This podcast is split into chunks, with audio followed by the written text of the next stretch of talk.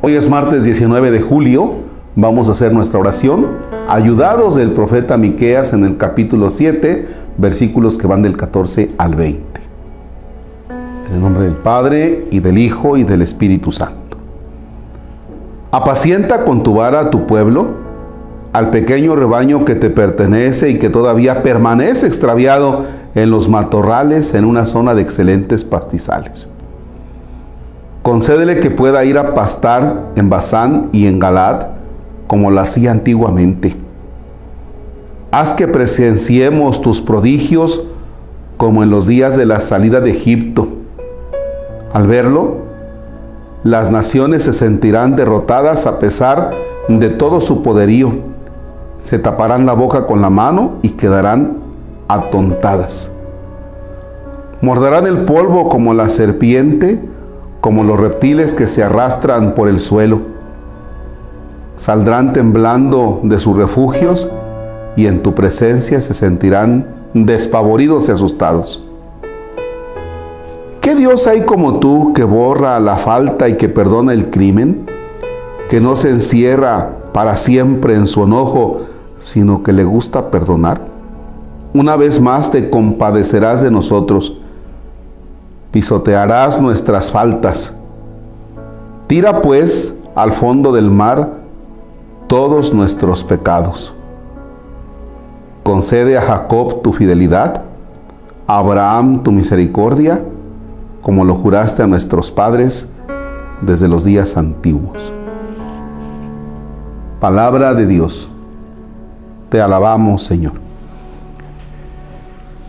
Este es un poema el pueblo está en el destierro y miran todo con esperanza. Es decir, son tiempos difíciles para el pueblo de Dios. Repito, son tiempos difíciles para el pueblo de Dios. Y parte de este poema es lo siguiente. Apacienta con tu vara a tu pueblo, al pequeño rebaño que te pertenece. ¿Qué Dios hay como tú que borra la falta y perdona el crimen, que no se encierra para siempre en su enojo, sino que le gusta perdonar? A Dios le encanta perdonar. Fíjese nada más qué poema tan bonito. Este pueblo, si nosotros nos vamos al profeta Jeremías, pues es un pueblo que Dios le ha venido hablando y ahora el pueblo está necesitado de Dios. Y por eso le dice, apacienta Señor a este pueblo. Que seas tú quien lo guíe. Estaba pensando en las situaciones que vivimos en diferentes partes del mundo, pero quisiera fijarme que hoy hiciéramos nuestra oración por nuestro México, como nos lo han pedido los obispos. Apacienta, Señor, a tu rebaño. Guíalo. Este pueblo de México. Dejémonos guiar. Ven, Señor, tú a apacentarlo, a llevarlo. Porque tú quieres a este pueblo tuyo, porque tú lo amas. Que podamos nuevamente mirarnos como hermanos, que podamos nuevamente vivir seguros, yo, no sé si ustedes se acuerden cuando, bueno, algunos de ustedes sí, porque sé que la mayoría de quienes siguen este canal son personas ya, son adultos. Pero qué bonito era cuando jugábamos en las calles y que las canicas y que las escondidas. Y no dependíamos de un teléfono, no, no nos estaba mensajeando mediante WhatsApp. No teníamos que mandar la ubicación éramos felices y no sabíamos, ¿verdad? ¿En qué momento llegó esto de la delincuencia? ¿En qué momento llegó lo de la extorsión? ¿En qué momento llegó lo de, lo de la droga? Yo recuerdo que en mi pueblo, pues qué caramba iba a mencionarse eso de la droga. Si acaso había alguien por allí que creo que medio fumaba alguna cosa y en el pueblo decíamos, allá por donde está el marihuano ese. Pero era uno. y ahora ya son todos en mi pueblo. ¿En qué momento se nos ha ido este México de las manos?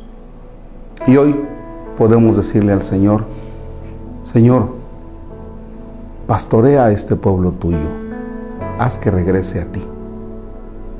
Este pueblo de Dios, Israel, pasaba momentos difíciles, pero tenía la esperanza de salir de esos momentos difíciles y que regresara a la gloria de Israel.